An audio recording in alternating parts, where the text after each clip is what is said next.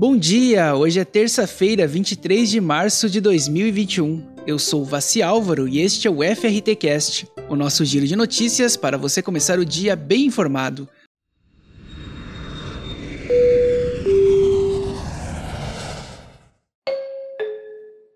No programa de hoje, Jogos Olímpicos sem visitantes internacionais, João Pessoa quer se tornar referência em turismo acessível, Festival das Cataratas é adiado para dezembro, Ministério do Turismo entrega cartilhas de turismo acessível ao Exército Brasileiro e governo oferece cursos gratuitos em biossegurança na área do turismo.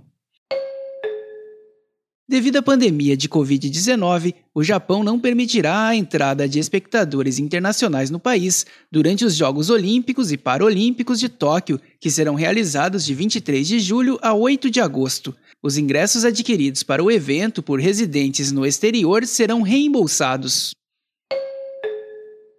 A Prefeitura de João Pessoa pretende transformar a cidade em referência no turismo acessível. Um dos primeiros projetos em discussão é a construção de um centro de apoio ao turismo adaptado, que deve ser instalado na praia do Cabo Branco. Também está em pauta a construção de um espaço turístico adaptado, que prevê a instalação de academia híbrida e playground com brinquedos adaptados interativos para crianças especiais. Em virtude do atual momento, os organizadores do Festival das Cataratas anunciaram nesta segunda-feira que a 16ª edição do evento será adiada para os dias 1, 2 e 3 de dezembro em Foz do Iguaçu. A medida tem como objetivo preservar a saúde e o bem-estar dos participantes do encontro.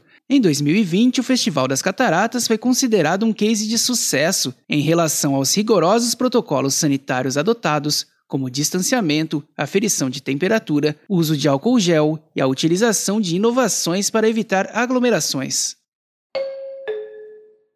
O Ministério do Turismo entregou na última sexta-feira ao Exército Brasileiro 500 exemplares do Guia para Bem Atender o Turista com Deficiência.